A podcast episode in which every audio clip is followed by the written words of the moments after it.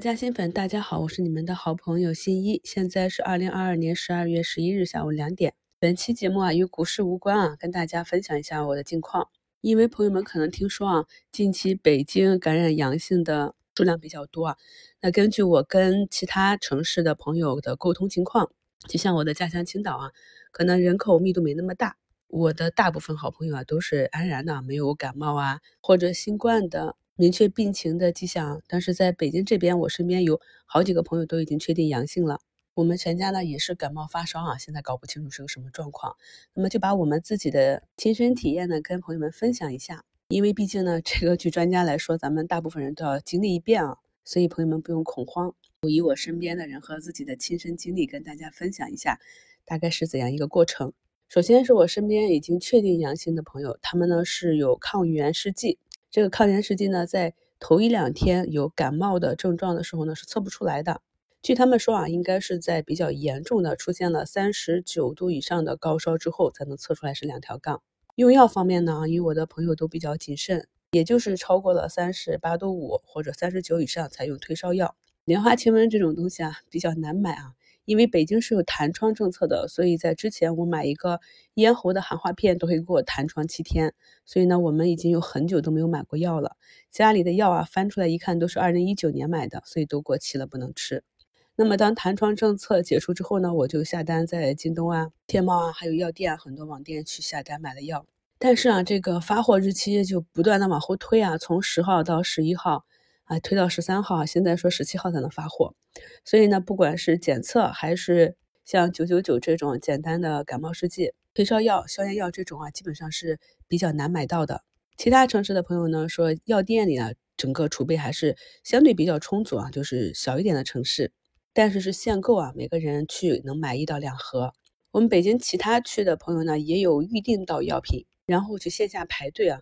昨晚呢，有个朋友去丰台那边排队了两个小时，有三种药啊，每种药是买到了两盒。目前呢，药品这边北京是这个情况。相信呢，很多朋友啊，近期已经看到过很多医护人员发来的一些视频啊。我也有几位亲戚是医生啊，他们跟我讲说，现在主要是太忙太累，然后医护人员被感染之后发烧啊，导致在医院里的人手不足。反正医生啊、护士是比较辛苦的，生病了要坚持工作。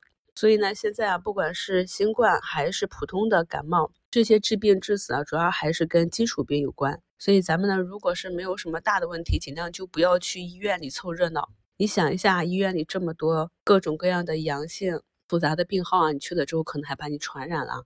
那回到我们自己家的情况，来给大家做点建议啊。其实我觉得家庭内的传染是可以避免的。像我们家呢，是老人啊，先出去遛弯儿，回来呢就不太舒服，有感冒的症状。然后又传染给小朋友，小朋友又传染给他爸爸啊，他们都是有一个咳嗽，然后低烧的状态。小朋友呢，因为对温度比较敏感，所以会容易一下烧到三十九度。这个时候呢，小朋友需要用退烧栓。而在其他情况下，没有达成高烧啊，那么就每天多喝点 VC，吃点水果，充足的睡眠，想吃什么就吃什么，补充营养就可以。我呢，因为是一直在工作室工作，吃饭的时间也跟大家不一样，所以呢，相当于分餐。分睡啊，所以在全家沦陷之后，我呢，直到前天周五给大家做直播的时候，依旧是没有什么问题的。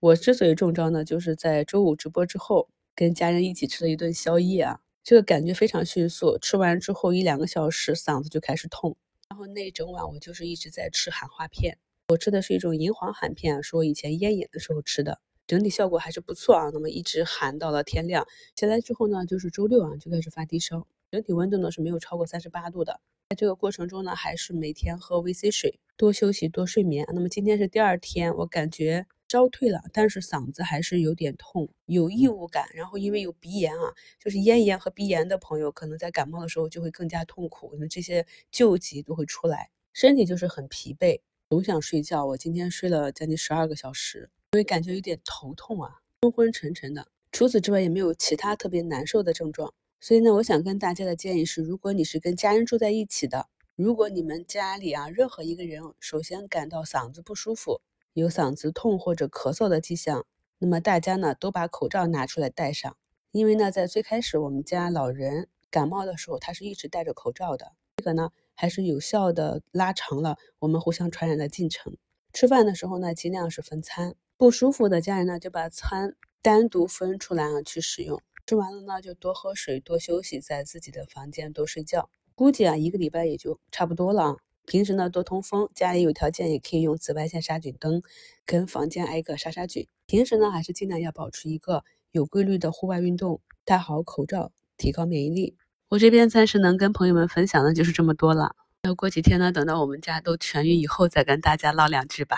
希望好朋友们都能够顺顺利利的度过这一切。我现在就去做一周展望啦，拜拜。